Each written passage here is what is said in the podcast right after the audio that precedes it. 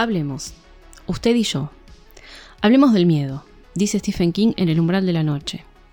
Hablemos del terror, de lo extraño, de lo incómodo y perturbador, de lo oscuro, de lo macabro. Mi nombre es Cecilia Lontrato y les doy la bienvenida a Hablemos del Miedo. Les recuerdo que si son amantes de las lecturas de terror, mis novelas y relatos están disponibles en Amazon desde el enlace que figura en la descripción del episodio. Hablemos del Miedo es un podcast totalmente gratuito y no cobra por suscripciones o material extra, con lo cual sus aportes son un gran incentivo. Ahora sí, preparen su bebida favorita, bajen la luz y pónganse cómodos porque ya comenzamos.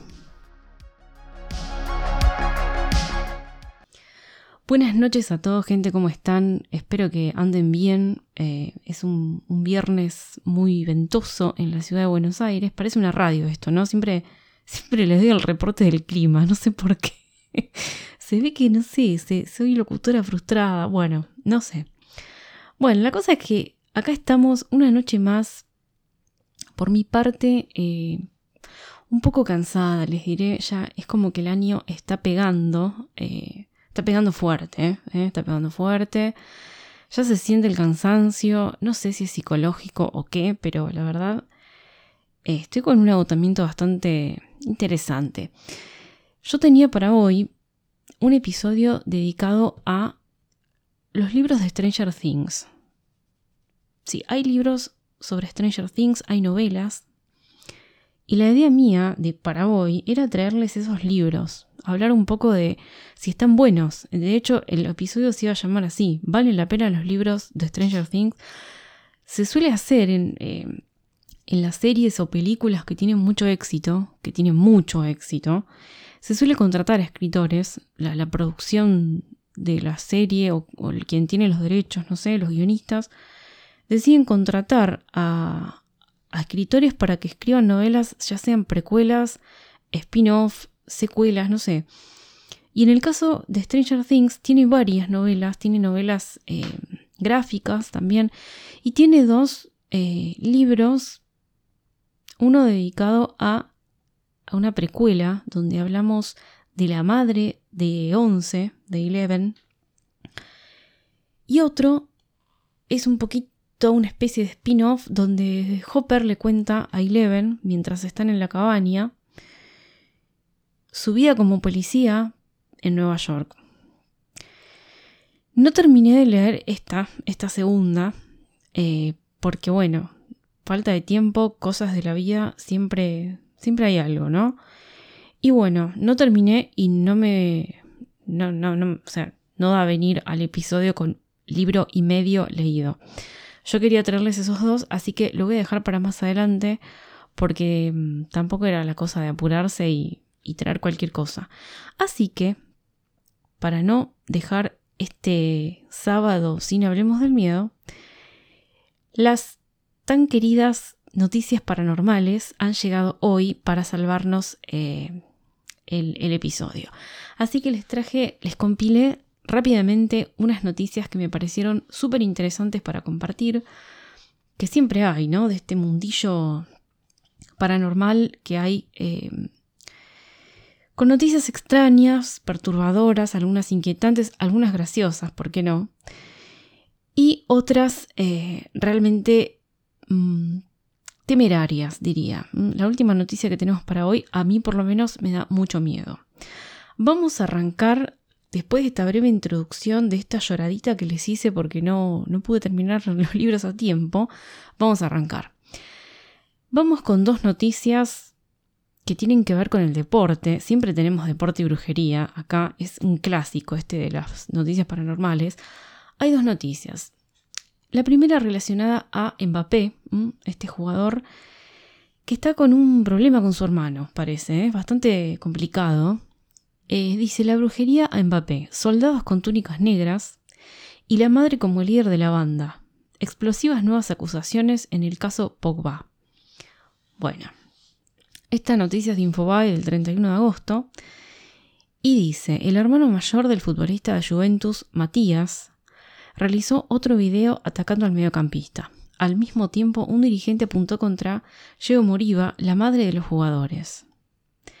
Faltan 81 días para el pitazo inicial del Mundial de Qatar. y Francia convive con una bomba explosiva que promete erosionar buena parte de la confianza que carga sobre sus espaldas por ser el último campeón. Ponele. El caso Pogba, o Pogba, no sé cómo se dice, irrumpió durante los últimos días en los medios, poniendo sobre el centro de la escena a dos de las estrellas de ese país, Paul Pogba como apuntado principal y Kylian Mbappé como involuntario afectado. Larga la intro. Durante las últimas horas se dieron a conocer nuevos detalles de la acusación pública que encabeza Matías Pogba, el hermano mayor de Paul. A ver, a ver, hay dos, hay mucha gente. Tenemos, por un lado, los hermanos Pogba, Matías y Paul, y por otro lado, Mbappé dice como involuntario afectado. Veremos, a ver. Eh, mientras el mediocampista de la Juventus mantiene el silencio, Matías decidió subir otro video a sus redes para apuntar contra la estrella francesa, tal cual fue el puntapié de este escándalo, que mantiene en vivo en vilo a su país. Allí insistió con la brujería que encargó Paul a un moravito para afectar a Mbappé. Mencionó soldados de túnica negra que salieron a respaldar a su hermano e insistió que la decisión de salir a la luz es para defender a su familia. O sea, Parece ser que Matías dijo que Paul le hizo una brujería a Mbappé. Acá, hasta acá estamos bien. Mucha gente y los medios han decidido que las palabras de Paul son la verdad definitiva sin siquiera tener que comprobarlo, ya que la estrella lo dijo, y cualquiera que no tenga la misma carrera debería callarse. Sí lo sé, algunos se ríen de la verdad por fanatismo hacia el gran Paul Pogba, y para otros solo importa el mundial aceptó Matías en el inicio de la filmación que difundió por sus perfiles oficiales. Me parece que Matías está un poco celoso o, soy yo.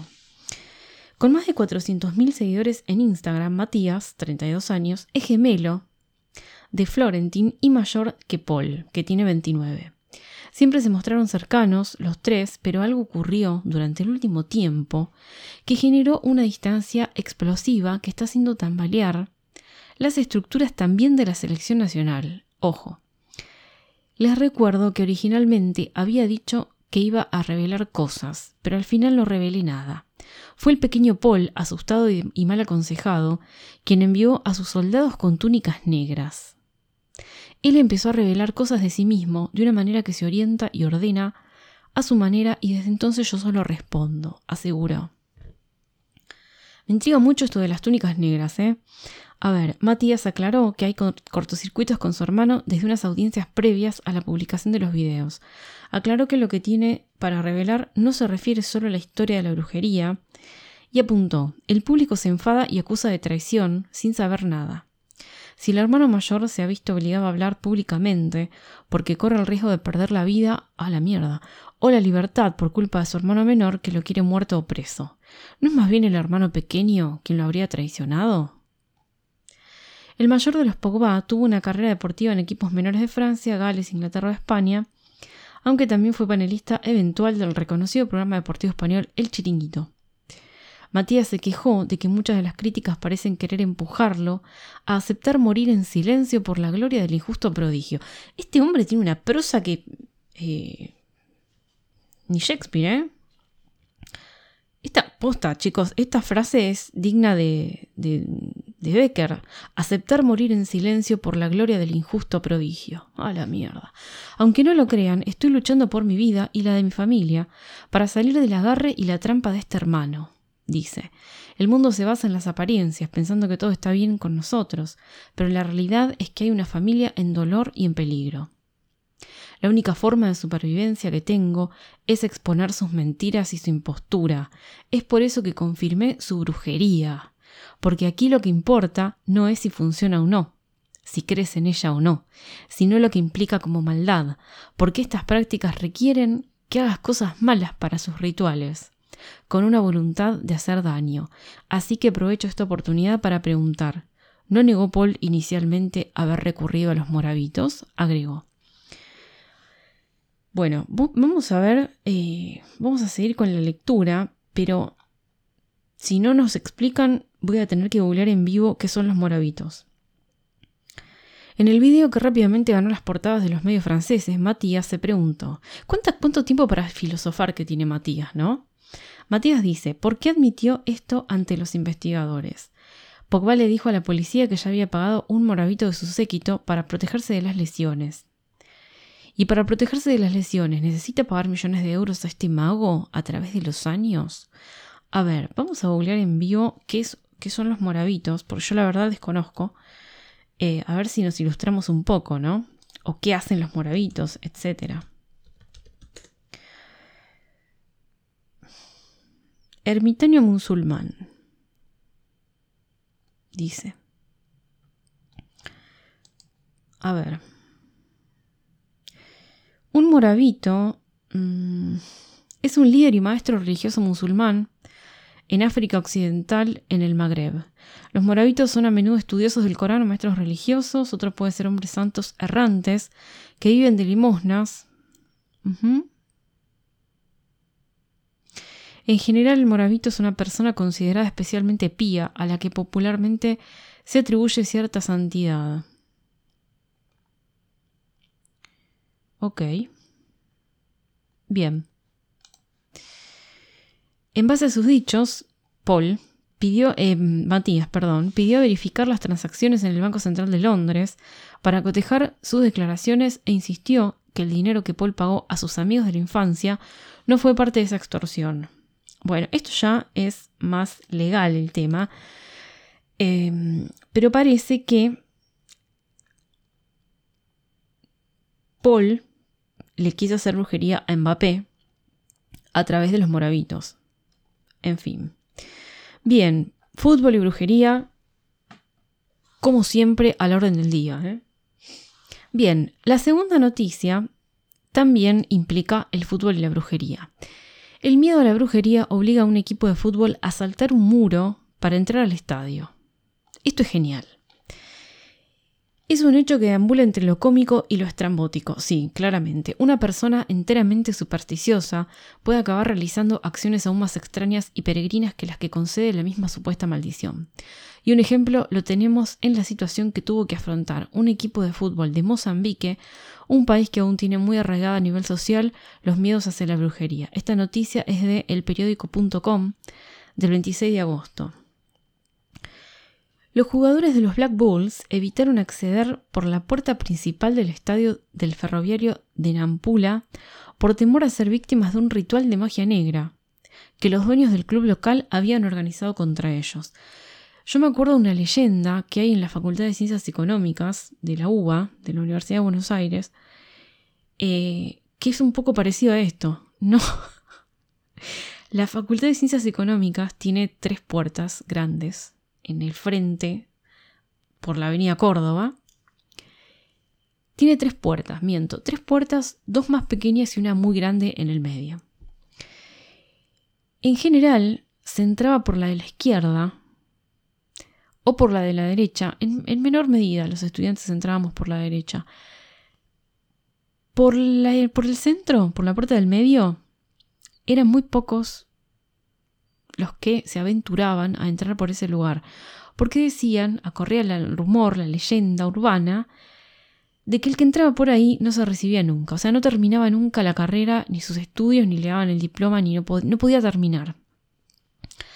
Así que Imagínense ustedes, estudiantes de economía, contador, actuario, eh, licenciatura en administración, sistemas de información, gente que maneja números, estadísticas, que son, a ver, algunas eh, no, son, la economía no es una ciencia exacta, eh, por más de que se crea que sí, no lo es, es una ciencia social, pero contador y actuario Sí, de todas maneras, aunque economía sea una ciencia social, eh, las supersticiones no deberían entrar a una universidad, pero sí, pero sí.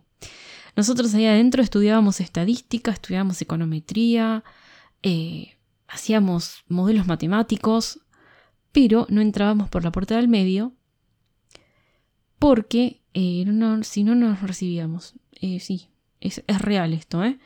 Así que no me llama la atención que un grupo, un equipo de fútbol, eh, evite acceder por la puerta principal del estadio, como dice acá, para evitar una brujería. No me llama la atención. De ese hecho se dio cuenta el chofer que transportaba a los jugadores de Black Bulls. Y tras orden del capitán del equipo, los jugadores acabaron saltando el muro del propio estadio para esquivar la maldición. El resultado final del encuentro parece ser que les dio la razón. Los Black Bulls acabarían ganando el partido por 2, a 0, un resultado que supone un chute de confianza para el equipo eh, por estar en los puestos cabeceros del campeonato de balompié mozambiqueño. Bueno, chicos, eh, no los juzgo, ¿eh? Yo los banco. Sinceramente les digo, si estuve cinco años, un poquito más, eh, entrando por la puerta de la izquierda en la facultad, no, no, no puedo jugar a nadie. Bien, siguiente noticia. Esta me encanta, esta me encanta, es muy actual, por supuesto y habla de los mitos y fenómenos paranormales sobre la reina Isabel II, fantasmas, extraterrestres y oscuros secretos. ¿Qué más queremos nosotros que una reina que ha fallecido recientemente, pobre, em, fantasmas, un castillo, ¿eh? un reinado, Inglaterra, bueno, fantasmas, todo, todo. La fuente es crónica y la noticia es del 8 de septiembre. La reina Isabel II falleció a los 96 años este jueves, pero siguen vigentes los rumores, leyendas y sospechas de actividad paranormal alrededor de la familia británica. La reina Isabel falleció este jueves luego de 70 años como jefa de Estado y 14 países de la Commonwealth. A lo largo de su reinado enfrentó numerosas polémicas que generaron crisis. Bueno, algunos aseguran que era extraterrestre, sí, chica, esta es una muy conocida, dicen que era reptiliana, eh, y otros insisten en que simpatizó con el nazismo. Esto ya de paranormal tiene poco, pero bueno. No, en que el nazismo tiene mucho paranormal. Mm. De esta manera continúan vigentes diferentes teorías conspirativas y rumores paranormales alrededor de la familia real. En tanto, con el fallecimiento de la reina, su hijo, el príncipe Carlos, se convirtió automáticamente en el nuevo monarca. 73 años tiene Carlos llega a vivir hasta la misma edad que, que la reina y va a hacer lo mismo. O sea, los hijos ya van a tener 60 cuando lleguen a reyes. Podría reinar tipo dos años, dos, tres años y ya, abdica, y que haya un rey joven, ¿no? Que le dé lugar a sus hijos que son jóvenes. En fin. Bien. La reina murió en paz en Balmoral esta tarde. El rey y la reina consorte permanecerán en Balmoral esta noche y regresarán a Londres mañana, informó el Palacio de Buckingham en un comunicado. Bueno, eh, vamos a saltear todo esto que ya todos conocemos. Las teorías sobre la reina. Bien. Si bien el Reino Unido sufre un momento de conmoción también debido a la longevidad de la reina Isabel, se han elaborado a lo largo de los 70 años de su reinado las teorías más insólitas y descabelladas. Vamos con la primera. La reina Isabel es de otro planeta. Una de las más rebuscadas e incomprobables teorías alrededor de la fallecida reina es que era proveniente de otro planeta del sistema solar. Según estas versiones, pertenecía a una denominada especie reptiliana, es decir, de los lagartos. Los más conspiranoicos aseguran que la hija de Jorge VI y esposa de Felipe de Edimburgo. Ay, cuando los. chicos, cuando las notas repitan reina. O sea, no importa, está bien. ¿Vieron cuando, en vez de decir reina, porque ya lo dijeron en el párrafo anterior, la hija de Jorge VI y esposa de Felipe de Edimburgo. Eh, en fin, la reina es parte de una extraña raza alienígena que tiene el control absoluto sobre la especie humana desde hace más de 300.000 años. Bueno, esto, eh, la teoría sobre los reptilianos está más que vigente. Eh, hay mucha gente que cree en esto, que hay reptiloides con unos ojos extraños que a veces podemos ver gobernándonos. La presunta evidencia de esta versión extraterrestre era la longevidad de la monarca, sumado al largo periodo de tiempo que ocupó el trono inglés. Hay un montón de gente que tiene 96 años. De hecho, hace, creo que hace unos días falleció, creo que la, la persona más vieja de Argentina. 114 años tenía. O la persona más longeva del mundo, no sé. Eh, y acá estamos diciendo que 96 años son muchos, sí, pero Tampoco es que, uh, vivió hasta los 110 y reinó 100. Qué sé yo. También le suman una deformación en su ojo producida por su presunto linaje reptil. Por obvias razones, nada comprueba esta hipótesis descabellada. Pero sí, esto se dice, se dijo muchos años, durante muchos años. Igual de la mayoría de la gente con poder se dice que son reptilianos. Eh, qué sé yo. Vamos con la otra que dice, la reina Isabel habría simpatizado con los nazis. Entre las especulaciones oscuras que se dispararon está la que sospecha sobre la neutralidad de la familia real durante la Segunda Guerra, una situación que sería avalada por documentos oficiales, aunque se terminó para sacar adelante al Reino Unido después de los ataques del Tercer Reich. Esta versión se hizo más fuerte en 2015, cuando el diario británico The Sun publicó una imagen de una joven reina Isabel practicando el saludo nazi. La imagen, obtenida con una vieja grabación familiar, fue sumamente criticada y afectó la estabilidad de la corona. Capaz que la señora estaba llamando a alguien así como tipo Mickey Vainilla, no sé. Esto no es paranormal, pero bueno, eh, como que está mal visto eh, y, y siempre se lo asocia a lo paranormal el tema del nazismo. La corona implicada en la muerte de Lady Di. Bueno, esta es otra, tampoco tiene nada que ver con lo paranormal, pero es conspiranoica. ¿eh? Tras el fallecimiento de la princesa Diana en 1997, circularon muchos rumores acerca de que el trágico accidente habría sido planeado por la monarquía británica. También fueron versiones sin ninguna prueba, pero que igualmente salpicaron a Isabel. Las presuntas razones que sostienen la teoría del complot asesino era que la monarquía habría sufrido una fuerte caída en su popularidad tras la separación de Diana y el príncipe Carlos. Bueno, también se decía que la princesa Diana estaba teniendo un romance con su chofer y por eso la mataron. Eh, se dicen un montón de cosas sobre esto. Eh, en algún momento quizá, si bien no es paranormal, podríamos hacer eh, un episodio dedicado a las grandes conspiraciones de la historia. Eso igual sería como otro tema, ¿no? Yo últimamente estoy viendo mucho de True Crime, muchas cosas de True Crime en YouTube. Y me está gustando mucho el tema, así que eh, nada, no, lo voy a traer acá, porque acá en Hablemos del Miedo nos ocupamos más que nada de temas que tienen que ver con lo paranormal, con todo lo... Los hechos de alta extrañeza, ¿eh? con lo paranormal, no con lo normal. Así que eh, probablemente no, pero... Y tampoco me voy a hacer otro podcast porque, bueno, debería ser reptiliana como la reina para que me dé el tiempo y, y poder hacer otro podcast. En fin. Y esta es la que más me gusta, un, un castillo con fantasmas. Finalmente, estas, los secretos eventos paranormales, ah, bueno, acá redactaron con el culito. En fin. Se cree que una de las residencias de la reina de Inglaterra está embrujada y es habitada por fantasmas de antiguos miembros de la realeza. Para mí, no solo eh, una de las residencias de la reina, para mí todos los castillos de Inglaterra están embrujados, chicos. Embrujados en el sentido de llenos de fantasmas. No puede ser que no haya fantasmas en esos lugares tan viejos. No existe, no puede ser. Es como, no necesariamente necesita ser un castillo, es como una casa eh, en cualquier barrio de la ciudad de Buenos Aires, en cualquier provincia, eh, que tenga más de 60 años, también está embrujado, claramente. Según el sitio de viajes Visit Britain, tanto la reina Isabel como la princesa Margarita afirmaron haber visto el fantasma de Isabel I en la biblioteca del castillo de Windsor. Miramos, la misma reina Isabel II dijo que vio el fantasma de Isabel I. En el diario, el diario británico sostiene que hubo 25 avistamientos de fantasmas en las habitaciones del palacio. Respecto del fantasma de Isabel I, aseguran que suele siempre deambular por la biblioteca usando tacos y haciéndolo sonar. Qué bueno, qué bueno ser fantasma y vivir en un castillo.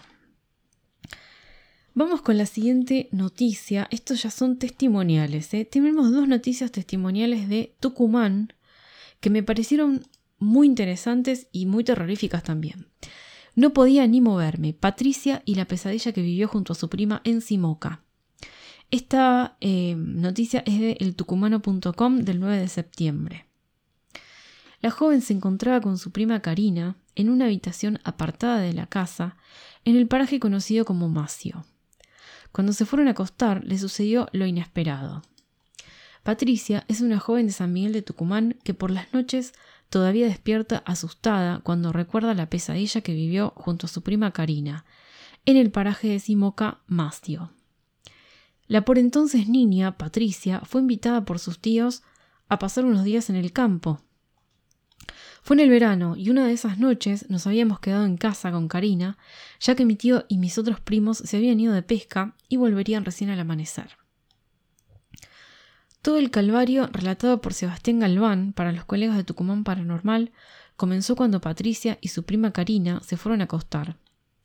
Nos pusimos a contar historias de espantos, hasta que nos vino el sueño. Me encanta la expresión espantos. Recuerdo que la habitación de mi prima estaba totalmente separada del resto de la casa. Era como si fuese otra vivienda en el mismo lote. De repente escuchamos que los perros empezaban a llorar, Corrí unas cortinas floreadas y miré por la ventana. A mí escuchar un perro llorar de noche me da miedo porque mm, mi abuela, cuando yo era pequeña, me metió en la cabeza que si un perro lloraba de noche era porque algún miembro de esa casa iba a morir en breve, en breve tiempo. Nunca lo pude comprobar. Muchos perros de vecinos lloran de noche, o porque el vecino se fue, se fue a una fiesta, se fue de, de farra, no sé pero jamás, jamás pasó que yo sepa que porque lloró un perro de noche se murió en un lapso breve de tiempo un miembro de esa familia. Eh, no, nunca pasó, pero así todo, como entrar por la puerta del medio de la facultad, que llore un perro de noche puede implicar una muerte eh, prematura. Bien, seguimos. Le dije a mi prima que se acercara también a mirar, era como que los perros lloraban y daban vuelta alrededor de algo que nosotras no podíamos ver. Hasta que uno salió despedido por el aire, como si una fuerza lo hubiese expulsado. De ahí todos los perros se revolcaban a la orilla del camino y no dejaban de llorar. Era como si alguien los estuviera pisando, contó la joven. Qué terrible esto, qué terrible ver eso, ¿no? En, eh, ver por la ventana y ver a los, a los perritos que están lastimándose por, algo invisible que uno no está, mira, no está viendo, no está pudiendo ver. Me agarró un escalofrío que me recorrió todo el cuerpo y me metí en la cama. Temblaba de miedo. Mi prima estaba un poco mejor que yo e intentó consolarme. En ese momento sentíamos como la puerta de madera de la entrada al dormitorio la empujaban y querían abrirla. Se escuchaban arañazos y un sonido de cadenas que también rozaba con la madera.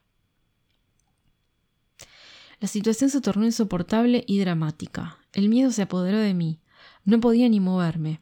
Karina me pidió que rezáramos, pero no podía articular los labios de miedo. A medida que empezó con sus rezos, todo se empezó a quedar en silencio. No quisimos salir de la habitación, ni siquiera mirar por la ventana. La noche parecía eterna, hasta que nos ganó el sueño. Pero el temor que vivió esa noche Patricia se confirmó al día siguiente. Escuchen esto. Con las primeras luces del día regresaron mi tío y mis primos. Los escuché como murmuraban algo. No querían que yo escuchara. Hice correr la cortina de la ventana y vi cómo cargaban en una camioneta a todos los perros. Estaban muertos y estaban secos. Algunos tenían hasta marcas de fuego como si hubieran sido quemados. Esto es terrible. Nunca escuché una historia así. Eh, Vieron que hay muchas cosas que se repiten, ¿no? Eh, el avistamiento de la dama de blanco, eh, la llorona, que aparece en muchos países, eh, el hombre del sombrero. Bueno, esto no lo escuché jamás.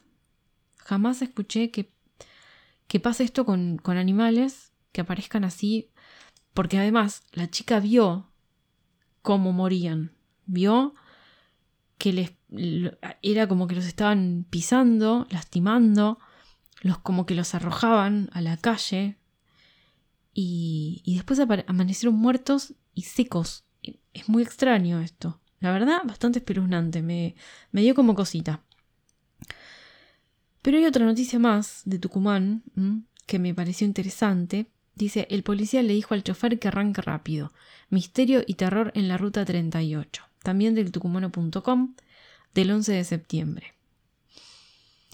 Las historias de terror abundan en Tucumán y como ocurre en el resto del mundo, la mayoría de ellas casi siempre tienen lugar en alguna ruta oscura y recóndita. Es el caso que traemos a colación este domingo. Se trata de la experiencia que una persona se animó a revelar a Tucumán Paranormal. Le pasó en 2007 y prefirió resguardar su identidad. Paro de colectivos, una tradición en la provincia. El autor, un estudiante en Concepción, quedó varado justo antes de la salida del instituto. Debía tomar un colectivo de la empresa Exprebus, que pasadas las horas se compadeció de los pasajeros sin medio retorno y habilitó para ellos una unidad. Eran siete. Él, una amiga que también vivía en esa época en la capital de la Randa, un policía y otros cuatro pasajeros además del chofer. Camino Monteros por la Ruta Nacional 38, en el tramo que une Río Seco con Villa Quinteros, el chofer y los pasajeros le llamó la atención algo en el camino. Una mujer. No estaba sola, llevaba en brazos, arropado en mantas, a un bebé pequeño. Entonces el uniformado a bordo pide detener la marcha para invitarla a ascender. La noche estaba fría. Nadie en su sano juicio podría haber estado caminando por esa zona a esa hora y con ese tiempo. Sin embargo, al bajar del colectivo, para hablar con la mujer, ésta se había sumado por completo, ni rastro. A su alrededor no había más que la nada misma, ningún lugar posible para ocultarse. Entonces el policía hace un pedido desesperado al chofer, que parta ya. Al ver eso, el policía le dijo al chofer que arranque rápido y que nos vayamos.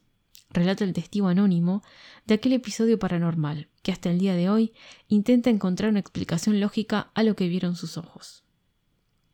Yo aún me acuerdo clarito a esa chica y a ese bebé que nunca me pude sacar de la cabeza, y como circulo periódicamente por el lugar, que ya está cambiado, busco explicación y solo veo pequeñas grutas que siempre hay, imaginando que pudo ser el espíritu de alguien que falleció en el lugar. Reflexiona y concluye la persona de identidad protegida. Bueno, esta historia es un poco más eh, conocida, digamos. Hay muchas historias de mujeres eh, con bebés, con niños que aparecen y desaparecen. De todas formas, por más conocida que sea la leyenda, eh, verlo a la noche en una ruta, la verdad, mm, no me gustaría, no me gustaría vivirlo. Y bien, ya entramos casi al final de este episodio. Mm, este fue un episodio mm, no express, pero sí preparado así como a último momento. Disculpen realmente si hoy estuve un poco, no sé si imprecisa, pero un poco dispersa, no sé. Em, es que fue una semana dura, no pasaron cosas así graves, pero... Ay, el cansancio del fin de año se está haciendo notar y está llegando, está llegando. Bien, y vamos con la última. Les decía esta es la que más miedo me dio. No es nada paranormal, todo lo contrario. Por eso me dio miedo. Elon Musk eligió Halloween para mostrar el chip que implantará en cerebros humanos. Hola cyborgs. Esta noticia es de TN y es del 23 de agosto. El empresario presentará el 31 de octubre los avances de Neuralink, una compañía que trabaja en la inyección de tecnología en el cuerpo. Elon Musk anunció la fecha para el próximo evento de Neuralink, una de las compañías de su cartera. Dedicada a la neurociencia, su principal desarrollo es un chip que se implantará en el cerebro humano. La coordenada temporal no es casual y en parte es juguetona. El encuentro se celebrará el 31 de octubre en Halloween. Es una jornada en la que en las calles aparecen zombies, brujas y otras criaturas. Musk enseñará las novedades que tiene entre manos la empresa que pretende convertir al ser humano en un cyborg. En un mensaje publicado en Twitter, el magnate de 51 años informó la fecha del evento para mostrar y contar las primicias de Neuralink. En el tweet no agregó más detalles. Aún no sabemos qué avances enseñarán en ese convite. La presentación se realizará en el epílogo de un mes que será especial para Musk. También en octubre se celebrará el juicio entre el dueño de Tesla y Twitter. Bien, ¿qué es Neuralink? Cinco datos sobre el plan más alocado de Elon Musk. La empresa se fundó en 2016. ¿A qué se dedican? Desarrollamos interfaces cerebro-máquina para conectar humanos y máquinas, explicó la firma que se mueve en el campo de la neurociencia. En abril del año pasado, Neuralink mostró a un mono jugando un videojuego con la mente. El animal controló los movimientos del cursor en pantalla gracias a un pequeño implante en su cerebro. Anteriormente habían realizado demostraciones con chanchos. En un futuro prevén implantar chips en el cerebro humano para generar un vínculo profundo con los dispositivos electrónicos. O yo no estoy viendo algo, no estoy viendo la utilidad social, o no sé, porque a mí no me parece eh, necesario tener un vínculo profundo con los dispositivos electrónicos. Yo quiero tener un vínculo profundo con mis seres queridos, con, la naturaleza. A ver, puede sonar eh, medio naif lo que estoy diciendo, pero ¿en serio? ¿Ustedes quieren tener un vínculo profundo con un dispositivo electrónico? ¿Tan solos estamos los seres humanos? No sé, no sé. Más allá del carácter excéntrico del plan, dijeron que en primera instancia se enfocarán en una serie de aplicaciones médicas de estas tecnologías, por ejemplo, devolver a las personas con parálisis su libertad. Ahí estamos, podríamos estar de acuerdo, sí. Pero un vínculo, me mató lo del vínculo profundo con los dispositivos electrónicos. En fin. ¿Cuándo implantarán los chips en humanos? Neuralink aún no realizó ensayos en humanos. Recientemente se supo que cinco monos que usaron en experimentos murieron, llevando en sus cerebros el chip. Bueno, me, hace acordar a muchas películas esto, quizá por eso también me da miedo. Eh, de hecho, em, ¿cuántas películas hemos visto donde, no sé, sujeto número 348, muerto? En este marco, la Administración de Alimentos y Medicamentos de Estados Unidos aún no señaló qué tan cerca podría estar la aprobación. Un mal indicio para las ambiciones de esta compañía es la partida de la mayoría de sus cofundadores. Además, un informe de Fortune había dado cuenta de una cultura laboral defectuosa de la firma. Neuralink podría comprar a uno de sus competidores, Synchron. La presentación anuncia cuando circulan rumores de que Neuralink ofreció invertir en su rival Synchron, que recientemente completó lo que parece ser la primera instalación endovascular de una interfaz cerebro-computadora. Siguiendo a Engaged, aún no hay garantía de un acuerdo. Se me vienen a la cabeza un montón de películas. Eh, entre ellas, eh, eh, La Mosca. Pero bueno, no sé. En fin, chicos, hoy es un día muy disperso para mí. Eh, no estoy en condiciones de pensar en cyborgs, pero bueno, me, pareció esta noticia más que interesante para pensar, ¿no? Para pensar un poco. Bien, hasta acá llegamos por hoy, como digo en la, en la despedida. Espero que les haya gustado el episodio. Eh, perdón por tan poco, quizá no fue el mejor episodio de Hablemos del Miedo. Hubo peores seguramente, hubo mejores. Pero las cosas son así, la vida es así. Y eh, estamos bien, estamos bien, así que seguimos adelante. Los espero la semana que viene, que eh, sí vamos a estar con un libro. No sé si los Stranger Things, quizá, o uno de Grady Hendrix. Algo vamos a hablar sobre libros.